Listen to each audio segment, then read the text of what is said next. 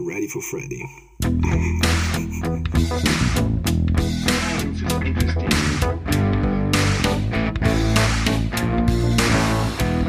Science is interesting if you don't fuck off. Ist gleich.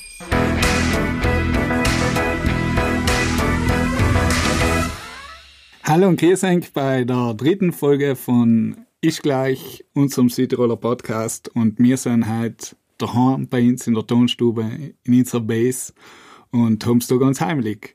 Neben mir ist wieder der David Gruber, der, der die Sterne bis unendlich und zurückgezählt hat, also der Chuck Norris der Sterne. ist mein möglich. Ja, ich muss mir jetzt mal was ausdenken. Hallo David, grüß dich. Hallo Marc. Ja, David, dass wir gleich so das erste wichtige Thema angehen. Wie war es letzte Woche? War es echt für dich? Warst du wählen? Ja, du, Okay. Ja, ich, ich war auch wählen. wenn wir es weiter kommentieren. Nein, dann haben wir das eigentlich schon Haben wir's. erledigt. Was hast du noch getan letzte Woche? Marc, letzte Woche habe ich etwas extrem Geiles gemacht. Äh, und zwar, ich war im, äh, im Ferdinandeum in Innsbruck äh, mit, einem, ähm, mit einem Freund von mir. Äh, und zwar, der Hintergedanke war, oder Hintergrund war, dass äh, im Ferdinandeum seien gelagert die Tagebücher von Max Valier. Äh, Max den kennen die Südtiroler in der Regel, weil es viele Straßen und Schulen gibt, die noch ihm benannt sein. Und ähm, ich bin draufgekommen über Umwege, dass der eben erstens mal Tagebücher geschrieben hat. Okay, er ist soweit ganz nett, aber äh, dass man die Tagebücher auch noch einsägen kann. Und der Hintergedanke war, äh, wo ich das dann draufgekommen bin, äh, vielleicht mit ein bisschen cooler hat er da irgendwelche astronomischen Zeichnungen drin. Der, was will ich damit machen? Ich habe gedacht, vielleicht, wenn du was cooles paar Sachen findest, so vielleicht in, wie er die Venus gezeichnet hat oder, in Saturn oder irgendwie eine, eine Aufzeichnung, was er halt besonders am Himmel gesehen hat. Der Max Verlier war so ein bisschen Amateurastronom unterwegs. Ja, ne? weil, weil, Ja. Ich, weil ich muss ja sagen, ich kenne ihn eigentlich mehr so durch äh, seine Raketenautos. ne? Genau, nicht? Das ist, also man kennt ihn als äh, Raketenforscher. Ähm, eigentlich auch weltweit, will ich jetzt sagen, ein bisschen so vorbereitend in der Technologie. Er hat auch äh, Träume gehabt, eben selber ins Weltall zu fliegen, zum Mond zu fliegen. Äh, und so kennt man ihn, nicht? Aber was die wenigsten eben wissen und was ich draufgekommen bin bei der Führung durch sein Geburtshaus, wo jetzt aktuell übrigens die IDM sitzt, also neben dem Walterplatz, äh, er war ähm, selber Amateurastronom und bereits in sehr jungen Jahren, also 16-jährig, 14, 15, 16-jährig. Ja, alt ist er leider nicht geworden. Nicht? Ja, alt- ja, ja, 35. Ja, nicht? Also er ist äh, bei einem Raketenexperiment, äh, ich glaube Treibstoff hat er getestet, Paraffin und dann ist ihm um die Ohren Ja. geflogen. Mit der Shell. Nicht? Leider, leider, aber ähm, was eben interessant ist, er hat auf seinem, in seinem Dachstuhl, sozusagen, wo er aufgewachsen ist, in einem Geburtshaus, hat er äh, den Himmel beobachtet mit dem ähm, Teleskop von seinem Opa.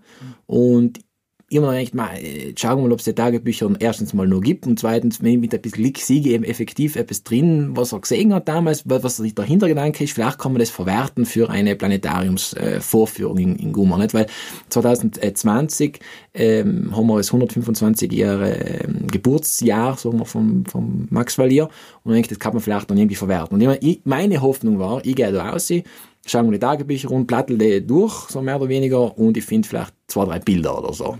Und du hast es gefunden. Ich meine, was mich jetzt am meisten interessiert hat, vielleicht gibt es irgendeine äh, noch unveröffentlichte Skizze von irgendeinem Raketenauto, was wir vielleicht dem Elon Musk umschicken können für SpaceX.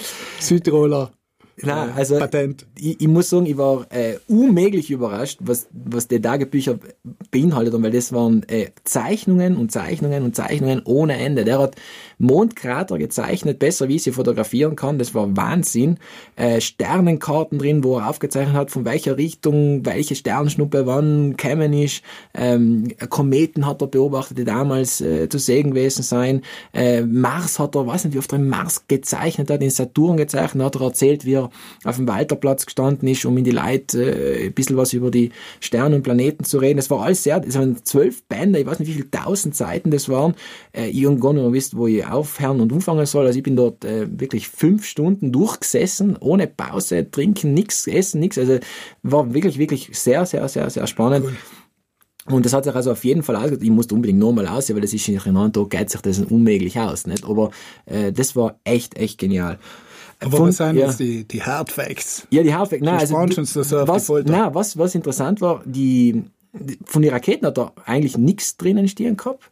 Äh, ich weiß nicht genau warum, aber eben das gedacht hat, das ist jetzt wirklich leider Astronomie mal und die, vielleicht hat er die Notizen von den Raketen aus irgendwo anders. Abgesehen davon hat er das, äh, das erste Buch ist von 1911.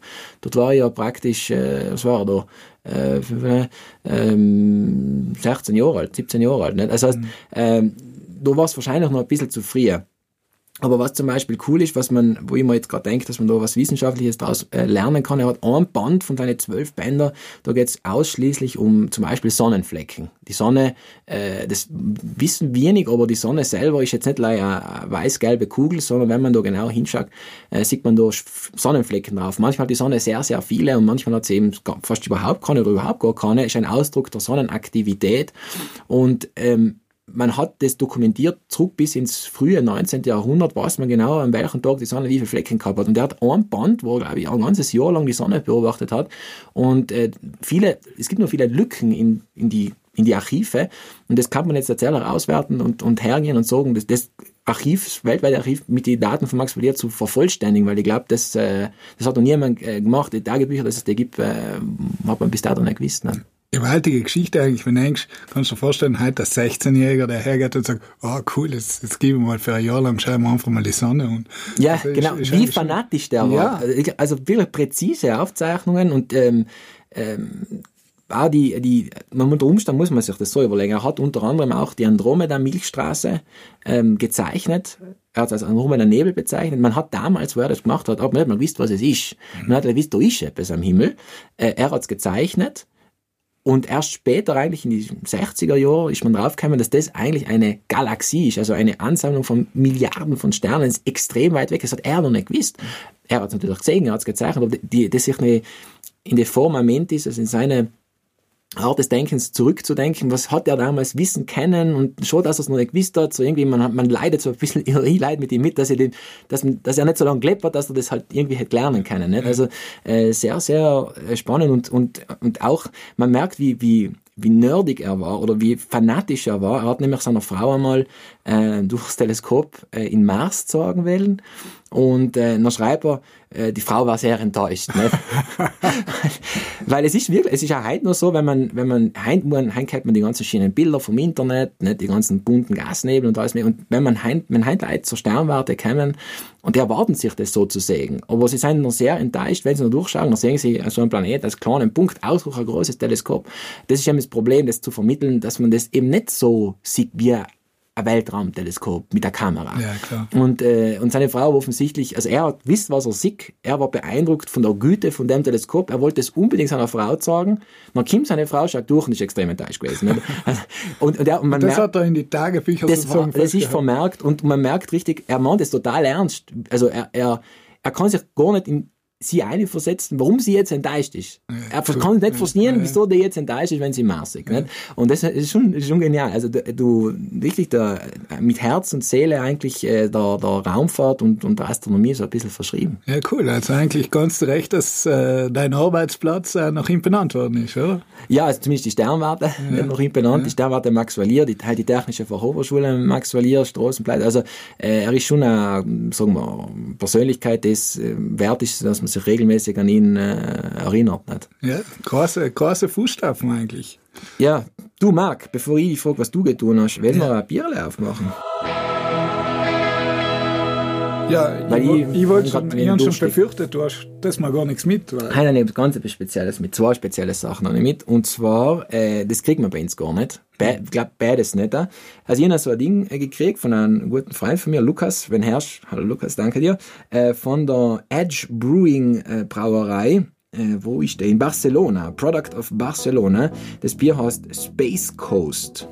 Und da ist ein, da ist ein Astronaut vorne drauf gezeichnet mit Sterne und statt Planeten fliegen da Hopfen miteinander. Sogar Hopfen mit einem Raketenantrieb sehe ich da. Und der Krokodil, was in der Sonne äh, Bier trinkt. Ja, auf jeden Fall ein IPA und ich denke, das können wir uns jetzt, äh, können wir uns jetzt gut Super. gehen lassen. Ne? Perfekt. Danke, Lukas. Danke, Lukas.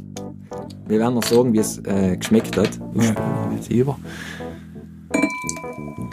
Die haben wir in unsere Degustationsglaseln da rein. Ja. Du her nochmal da. Herz wie es schaumt. He? Total. Na, probieren wir mal. He? Du. Du, Marc, Zum Wohl. Ja, auf den Lukas. aber- Auf Lukas. Aber bleib, wenn es gut ist.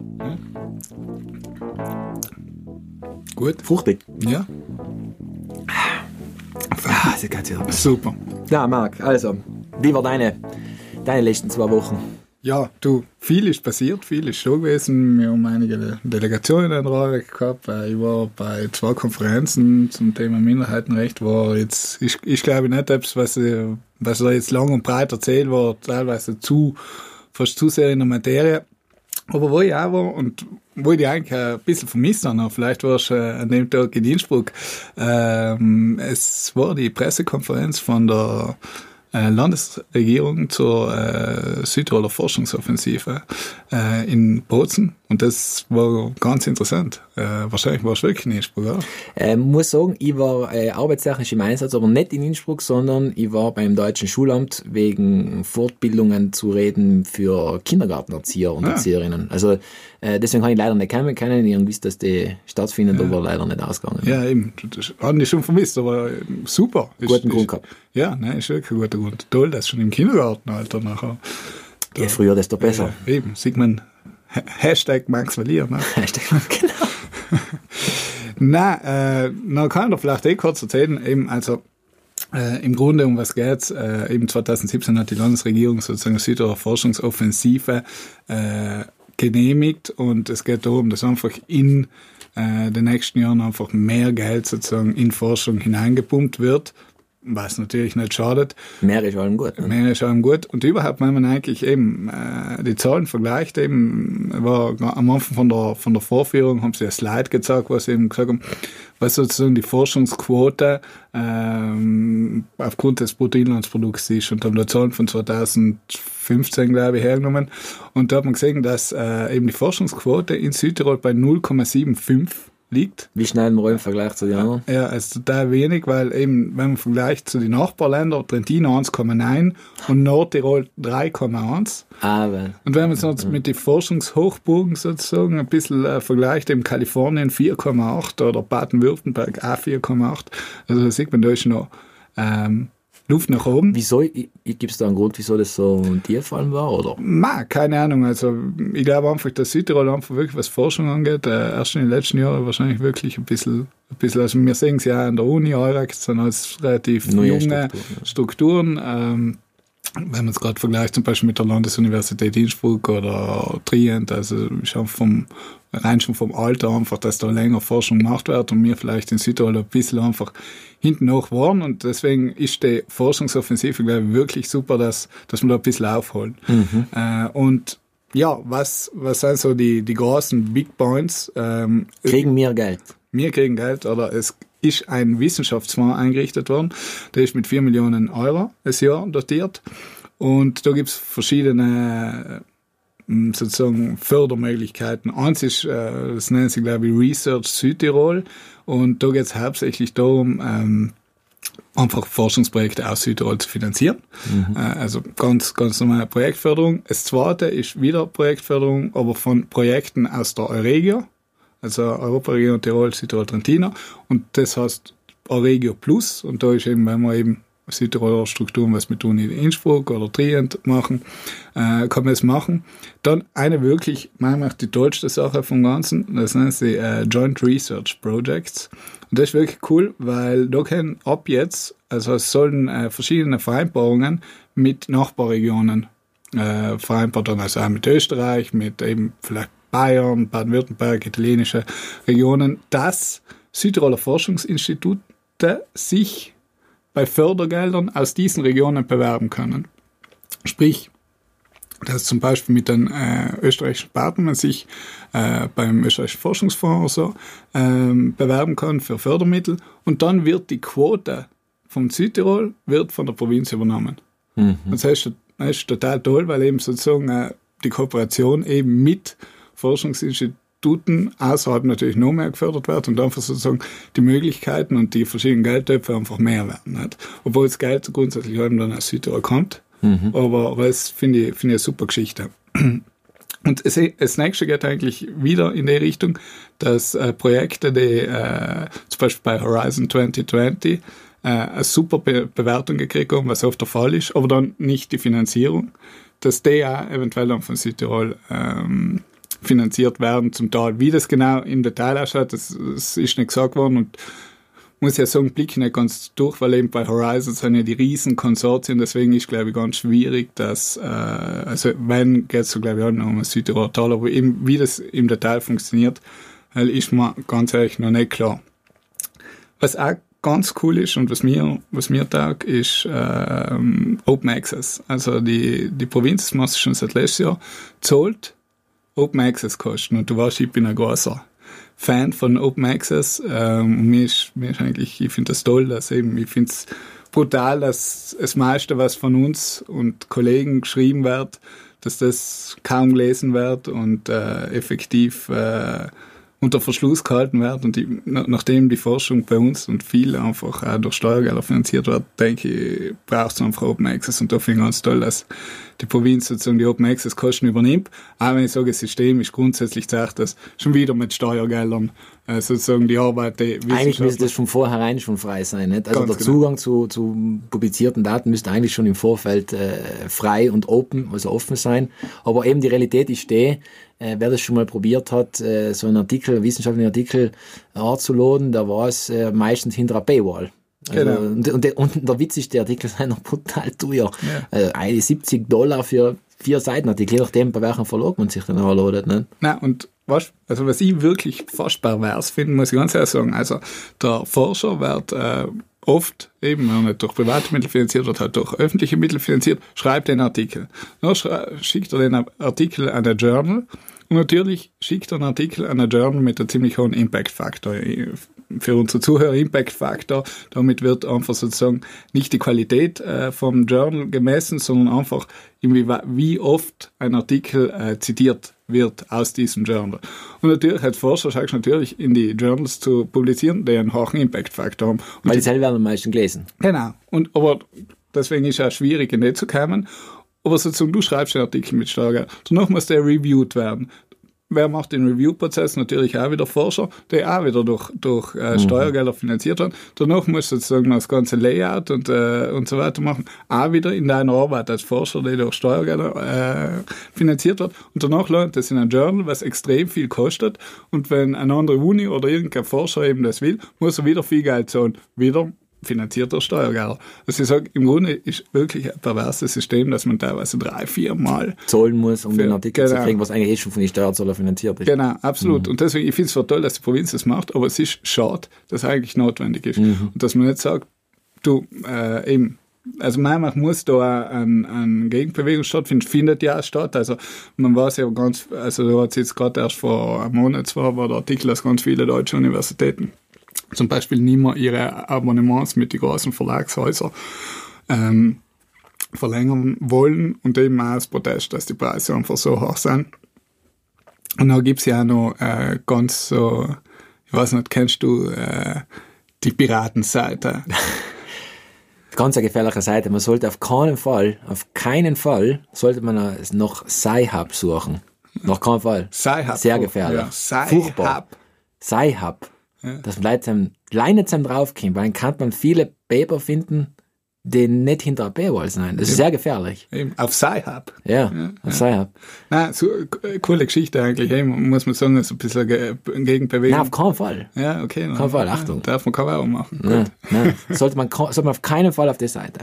Nein, aber, aber zurückzukommen, eben, also es war ganz eine coole Veranstaltung, es waren auch viele Kollegen aus der Forschung da. Ähm, und ich habe auch gefunden, dass äh, das Palais Wielmann eigentlich bei dem Thema recht gut gefüllt war. Wie gesagt, äh, es ist, ein- es ist, ein- es geht allem mehr, wissen wir, wir, wir brauchen uns auch nicht beschweren, aber ich glaube, es ist schon mal ein Zeichen in die absolut richtige Richtung. Wer kann denn da mitmachen? Darf, ich- wenn ich jetzt eine Forschungsidee habe als Privater, kann ich da mitmachen oder muss man da ähm, in ein Institut umgestellt sein? Ja, also ich, es ist halt schon Institutionell. absolut institutionell. Okay. Ja. Ja, ja. Aber immerhin ja schon Schritte gemacht. Super.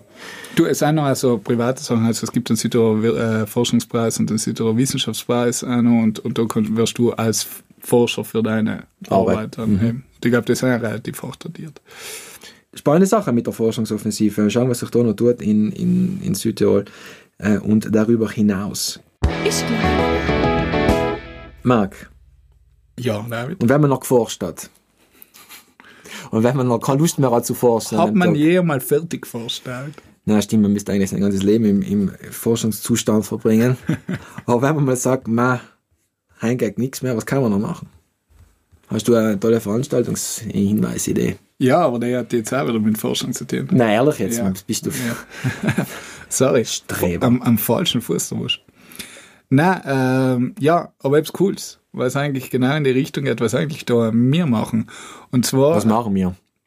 ja, wir labern. Na, ist, äh, also im Neu haben sie eine ganz coole Veranstaltungsreihe gemacht, die nennen sie Die Forschung spricht Klartext, La ricerca parla chiaro.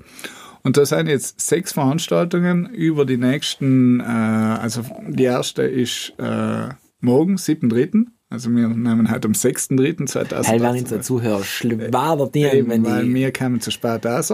Aber für Zeitreisende wäre es ganz günstig. jetzt. Ja, aber, ja. Wer war es bisher? Bisher, mehr, ja, ich nicht. Nein, aber für die für die? Nicht-Zeitreise sind eben noch fünf verschiedene Veranstaltungen und äh, eben es findet eine, ähm, also von, wie gesagt, vom, 5, äh, von 7. eine ist am 21. März, eine am 4. April, eine am 18. April, am 2. Mai und am 16. Mai. Und es bei der Veranstaltung, es dauert von sechs bis sieben eine Stunde, also auch nicht äh, zu intensiv. Aber jedes Mal sind zwei junge Forscherinnen und Forscher unter 35 Jahre, die sozusagen über ihr Thema reden. Und äh, ich glaube, das ist ganz cool, weil sozusagen die Veranstaltungsreihe ist einfach einmal da, ähm, eben, dass man äh, die Welt aus Sicht von, von, der, von den Forschern sozusagen ihren Alltag kennenlernt. Zwei wichtige Fragen. Etwas und gibt es etwas zu essen? Das ist ja brutal. Ja, entschuldige. Ja, es etwas zu trinken? Also, es ist gratis. Ah, Und ich weiß nicht, ob es gibt. Also, ähm, steht nichts. steht nichts. Ich meine, ein Grund mehr hinzugehen, oder? Aber hast du zu viel? Das heißt, ich lass dein- vorfühlen, Marc. Dein Wissensdurst, verstehst du? Den müssen wir stillen, verstehst du? Nein, aber, aber effektiv eine coole Geschichte, weil äh, wir haben, glaube ich, auch sozusagen in unseren Vorgesprächen, bevor wir gesagt haben, wir fangen mit unserem Podcast an, oft genug darüber geredet, dass äh, wir der Meinung sind, dass die Wissenschaft näher am Bürger sein soll. Und ich glaube, das äh, bietet sich, also es ist wirklich ein tolles Konzept und äh, eben ist genau für das da. Und dass man auch sozusagen die Bühne in jungen Wissenschaftlern gibt, finde ich auch äh, cool. Und ich glaube, die machen das sicher auf eine, auf eine coole, kreative. Art und Weise. Und eben, also ich schaue auf alle Fälle einem von dabei zu sein. Marc, Ja, ich habe ein paar coole Sachen. auch mit Wissenschaft zu tun. Die haben, jein, auch mit Wissenschaft zu tun, am Rande. Das geht zurück auf Folge 2, haben wir über den Mondkalender diskutiert. Das hat mich dazu verleitet, eine eigene Vorführung zu machen im Planetarium äh, zum Thema Mond. Und äh, die heißt äh, der Mond und was ihm so alles angedichtet wird. Äh, da geht es also hauptsächlich um jene äh, Themen, wo man glaubt, der Mond hat einen Einfluss und das habe ich mir, äh, werde ich mir unschauen, beziehungsweise habe ich mir umgeschaut und werde das dann äh, dort auch kommunizieren, bitte. Na David, zwei Fragen. Ja. Ist gratis und gibt's etwas zu essen? Da wissen du, was wir angestellt Na, äh, es ist leider weder gratis, äh, noch gibt's etwas jetzt zu trinken, aber man kann sich das nur überlegen, ob man irgendetwas aufschenkt. Ähm, ja, das ist eine gute Idee, vielleicht machen wir da einen Mondcocktail oder sowas. Ja, war nicht schlecht. Aber auf jeden Fall, was da, das Geld ist es wert, das kostet nämlich 7 Euro und es ist nicht eine Vorführung im Planetarium inklusive, die an dem Tag und nie mehr aufgeführt wird wahrscheinlich, außer noch sehr großem Interesse. Es ist am 20. April werden wir das machen. Äh, aber es gibt da noch eben auch noch, das, das Datum ist bewusst auf den 20. April gelegt, weil zusammen der zunehmende Mond eben am Himmel zu beobachten ist. Und dann gehen wir auf dem Dorfplatz in Gummer, also praktisch gleich neben dem Planetarium, äh, und dann stelle ich zwei Teleskope auf, um den Mond dann auch in echt äh, unter dem freien Himmel zu beobachten. Geht natürlich leid bei, bei schönem Wetter. Also ins, insgesamt circa äh, zwei Stunden wird's wird's dauern, zwischen sagen wir, Vortrag, Fragen auch stellen. Es, soll, es ist sehr interaktiv, ne? also man soll mir dann auch Fragen stellen. Ich hoffe, ich habe bis zum hin zu allem eine Antwort. Immer schon vieles umgeschaut. In der Zwischenzeit äh, Mondholz nochmal äh, genau umgeschaut und, und Operationen und wo alles, alles schon, also wirklich jetzt auf wissenschaftliche Studien mit äh, dank Sci-Hub äh, oder nein, aufgrund von, na, wegen sei haben nicht äh, wirklich, na, auf jeden Fall habe ich mal alles versucht, nochmal genauer durchzulesen, nochmal was auf mir selber auf den aktuellen Stand zu bringen. Ja, weil du wirst ein Problem haben, nicht? Ich meine, jetzt werden vielleicht dran oder andere Gast wird schon in so einem Podcast umgekehrt haben, wird da super vorbereitet hinkommen, wird absolut kritische Fragen stellen und wird da Umso besser, dann wird es noch interessanter. Eben, Interessant. Und Marc, darf ich nur etwas sagen, weil das ist Ja, mir davor eingefallen. Am 17. März, und das geht sich jetzt nämlich aus, auch für die Nicht-Zeitreisenden unter unseren Zuhörern. Es wird aber knapp, weil am 16. glaube ich, kommt die Folge raus. Am 17. ist schon soweit, ähm, gibt es einen Cocktailabend im Planetarium. Ui, also da gibt's was zu trinken. Da gibt's was zu trinken und äh, da gibt's sogar mehrere Cocktails zu trinken, äh, mindestens zwei, wahrscheinlich sogar mehr und zwar zwar komplett neu, die gibt's noch gar nicht, die werden erfunden äh, vor Ort, wahrscheinlich erfunden schon vorher, aber gemixt vor Ort einen analkoholischen, einen alkoholischen Cocktail zum Thema Sterne, Planeten und Mond ähm, von Lukas Plattner, der einen, ähm, einen Preis gewonnen hat, also ein, ein wie sagt man, Cocktailmixer, Barista Ja. Der beim Wörthersee Cup, da gibt es einen eigenen Cocktail Wörthersee Cup, äh, einen Preis äh, eingeheimst hat und da kommt zu uns und er stellt da seine neuen Kreationen vor äh, und äh, das soll ja natürlich auch einen wissenschaftlichen Aspekt haben. Äh, das Ganze wird begleitet von einem Vortrag, äh, wie ich gesagt, vom Luke Skywalker des Planetariums, aka mir. Äh, der Vortrag heißt Sternhagel voll, Alkohol im Weltall. Und es gibt äh, sehr viele Aspekte, die man eigentlich auf Alkohol und Weltall äh, sagen kann. Äh, der dauert 30 Minuten, 35, aber ist ganz, ich glaube, hoffentlich ganz witzig gemacht. Und wenn man davor noch ein bisschen Cocktail trinkt, dann ist es einfach. Von was redest du noch? Der erste Astronaut, der sozusagen Der erste besoffene Astronaut. Eben, genau. Äh, unter anderem über Astronauten, weil ist noch mal das Klassische, nicht man denkt so, die Astronauten saufen nicht oben oder Ja, stehen nicht eigentlich den ganzen Tag. Äh, ist aber das ist aber das, was man so normalerweise denkt. Es gibt aber in Wirklichkeit, um jetzt nicht allzu viel zu spoilern, viele Orte auch im Weltall, die ähm, Alkohol, wo man Alkohol findet. Zum Beispiel interessanterweise das Zentrum der Milchstraße. Äh, dort findet man extrem viel Alkohol, Ethanol, nur dazu mit Geschmack von, also mit, äh, von Himbeere, also Himbeergeschmack. Also das Molekül, was den Himbeergeschmack macht, hat man dort gefunden. Viel Alkohol hat man gefunden. Das heißt, man weiß jetzt, das Zentrum der Milchstraße riecht nach äh, Himbeerschnaps. Äh, das wäre ein Beispiel von ganz vielen, ähm, wo man da Berührungspunkte findet.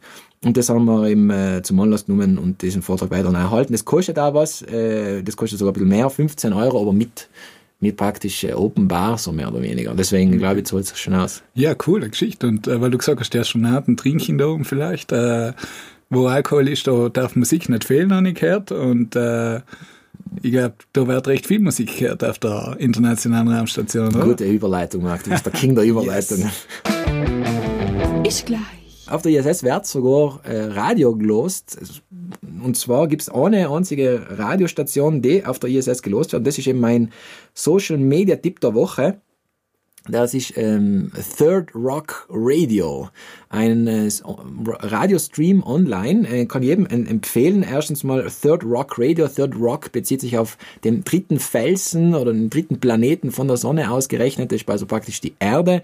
Ein Radiokanal, der von der NASA betrieben wird und Rock auch noch insofern äh, passend, weil da sehr viel New Rock präsentiert wird zwischen äh, Killers, äh, was ist Muse, also wenn, wenn einem die Musik gefällt, das ist der Kanal und es gibt hin und wieder auch so Einspielungen, äh, ein bisschen so Aktuelles über die ISS, über die Forschung von der NASA, ist ganz nett gemacht, auf Englisch logischerweise und leider um dir zu sagen, äh, wie sie sich selber vermarkten, haben wir das aufgeschrieben, wie sie das unkündigen, ihre Radiostation, sagen sie, Are we alone in the universe? If not, we have a kick-ass soundtrack for the Meet and Greet Party. das, ist schlecht. das ist praktisch ihre, wie sie sich selber umkündigen und äh, das, das ähm, wirklich gut gemacht, muss ich sagen. Und man kann es auch über die NASA-App aufs Handy streamen und äh, na, wirklich fantastische Entdeckung die Woche gewesen und die hoch eigentlich gleich mal den Radio, muss ich sagen. Ja, coole Geschichte. Ich meine, ich, ich weiß nicht, wie sinnvoll ist, wenn wir leben äh, auf Outer Space mit Muse und so willkommen heißen, aber Wer was? wer weiß, vielleicht Vielleicht auch siehst deswegen. Vielleicht siehst ja eben. Nein, Muse ist eh cool. Ich gern. Na, super. Ist gleich. Ähm, wir bleiben bei der Astronomie, wenn ich darf. Ähm, und zwar eine Entdeckung, die mir persönlich äh, extrem gefreut hat, wo ich sie gelesen habe. Ich glaube, das ist sogar so ein bisschen Mainstream gegangen. Es hat ähm, ein Paper gegeben auf Nature. Nature ist die oder das Journal, wo man publizieren will mit dem höchsten Impact-Faktor. Wir haben gerade davor noch geredet. Ähm, Da werden also die, die Highlights der, der, der Wissenschaft ähm, veröffentlicht. Ich habe sogar ein, ein Abo, ganz offiziell ein Abo, ja. Ähm, und da ist ein Paper veröffentlicht worden äh, von der Entdeckung einer Supernova. Marc, was ist eine Supernova? Jetzt hast du mich. Jetzt habe ich, Nein, hast du mich glaube ich nicht. Wenn ein Stern explodiert nicht. Ganz genau. Oder stirbt eigentlich, ja. Ja, im Prinzip, also wenn ein. Stern stirbt oder explodiert eben, dann entsteht diese, diese Supernova, also das, er wird dann extrem hell für kurze Zeit. Und ähm, das passiert hin und wieder mal, ist aber sehr, sehr selten, dass man das äh, so mal äh, beobachtet. Und was ist jetzt da passiert? Ein Amateurastronom hat mit seinem kleinen Spiegelteleskop, also es ist wirklich 40 Zentimeter Spiegel, das ist also, kann man sich jeder kann sich das kaufen, der wollte seine Kamera testen, hat sich irgendeine äh, Galaxie ausgesucht, sein Teleskop da ausgerichtet und was passiert? Jetzt merkt er innerhalb von die eineinhalb Stunden, wo seine Kamera, seine neue Kamera testet, merkt er, hoppala, da ist ein Stern, explo- da ist ein Stern explodiert. Der ist beim Explodieren gewesen. Das habe ich glaube ich eh gelesen. Ne? Das war in Argentinien auch. Südamerika. Ja, Argentinien. Ja, irgendwo in Südamerika, Argentinien, glaube ich, ist gewesen. Ähm, im, Im Paper wird er leider als V.B. Äh, um seine Privacy zu bewahren, äh, dargestellt, aber man findet da sicher die, die Artikel online. Ähm, das Fantastische an, das, an dem war, normalerweise was passiert ist, man entdeckt, äh, oder die, die ganzen Teleskope, die den Himmel absuchen, entdecken eine Supernova erst Stunden, nachdem es eigentlich schon losgegangen ist. Also man sieht eigentlich leider den Abfall von der Explosion. Also der, der Akt selber, der, der Sterbeakt eines Sterns, ist meines Wissens bis heute noch nie beobachtet worden und der hat praktisch umgefangen, genau in dem Moment, wo der Stern gestorben ist. Und das war äh, ein unglaublicher Glücksfall. Das ist Also, wie ein Sechser im Lotto. ja, na, unwahrscheinlicher sogar. Also das ist äh, wirklich äh, fantastisch gewesen. Das haben natürlich die Wissenschaftler gleich hergenommen und haben zum ersten Mal schauen können, wie entwickelt sich eine Supernova, aber von Umfang an. Äh, Und nicht nur ein Abfall, also sozusagen von der Lichthelligkeit, sondern auch den Aufstieg. Und ähm, das ist also das Paper der Woche. Äh, wer das mal nachlesen will, äh, da findet es auf Nature und sicher nicht auf Sci-Hub. Das heißt, A Surge of Light at the Birth of a Supernova. Also ein, ein Aufblitzen von Licht beim, bei, bei der Geburt einer Supernova. Sie haben das natürlich sehr positiv betitelt. Bei Der, der Geburt einer Supernova ist aber gleichzeitig der Tod eines Sterns. Man ja. so.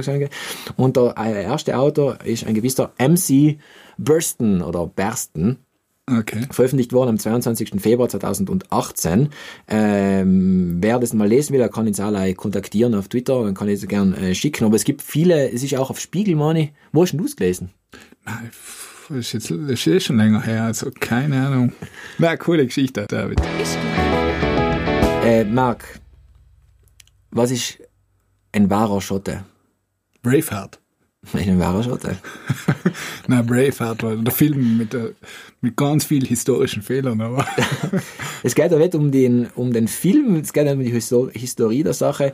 Äh, Kein wahrer Schotte ist ein logischer Trugschluss, den man äh, meistens nicht in der Form äh, wiedererkennt, aber äh, sagen wir das, was dem dahinter liegt, das erkennt man immer wieder. Und sagen, worum geht's? Ähm, das heißt deswegen so, weil ein, ein Schriftsteller namens Anthony Flew hat das 1975 in einem Buch zum ersten Mal veröffentlicht. Äh, Thinking About Thinking heißt das Buch. Und äh, das ist also eine folgende Argumentation. Stellt dir vor, Dialog zwar leid, wie mir zwar zum Beispiel. Das Argument lautet von einem, kein Schotte streut Zucker auf seinen Haferbrei. Dann könnte jetzt die Antwort kommen von dem äh, anderen, aber mein Onkel Ang Angus ist Schotte. Und er streut sehr wohl Zucker auf seinen Haferbrei. Und dann kommt als Replik sozusagen, kein wahrer Schotte streut Zucker auf seinen Haferbrei. Also man verschiebt sozusagen ad hoc in dem Moment der Diskussion wieder, äh, sagen wir, die, die, die, die, die Voraussetzung nach hinten praktisch. Ja, ja, das ist aber das falsche Beispiel. Also man widerlegt eigentlich das Beispiel, aber mit keinem rechten Argument, nicht? Also das, das hört man auch in der Politik oft einmal. Oder bei den Religionen, wenn irgendwie ein Attentat geschieht von irgendeinem Fanatiker, nicht nach, nach hört man allem, äh, ja, aber kein wahrer Angehöriger meiner Religion würde das machen. Ist genau das, geht in der Richtung, kein wahrer Schotte, also kein wahrer Angehöriger würde das machen, weil die echten Angehörigen sind so und so und so, nicht? Aber ähm, das ist ähm, die, die Interpretation äh, ist praktisch, oder die Argumentation, muss ich sagen, äh, ist falsch. Nicht? Also das äh, kann man mal aufpassen, das hört man immer wieder. ja, und vor allem um ein Definitionsproblem, wer ist schon ein wahrer Schotte? Ja, eben, das ist ja genau auf das Spiel es ja. Oder kein, kein wahrer Katholik würde Genau. das und das und das machen. nicht? Also das ist die äh, kein wahrer Schotte logischer Druckschluss der Woche. Danke, David. Ja, in dem Fall äh, hoffe ich, dass wir ganz viel wahre Zuhörer wieder gehabt haben und äh, ich darf mich freuen, weil wir, wir haben schon einiges an Feedback gekriegt. Muss man sagen, danke fürs gute Feedback, danke fürs konstruktive Feedback, auch danke für Verbesserungsvorschläge. Wir taten uns auch freuen, wenn es Themen vorgeben tat. War natürlich ganz wichtig.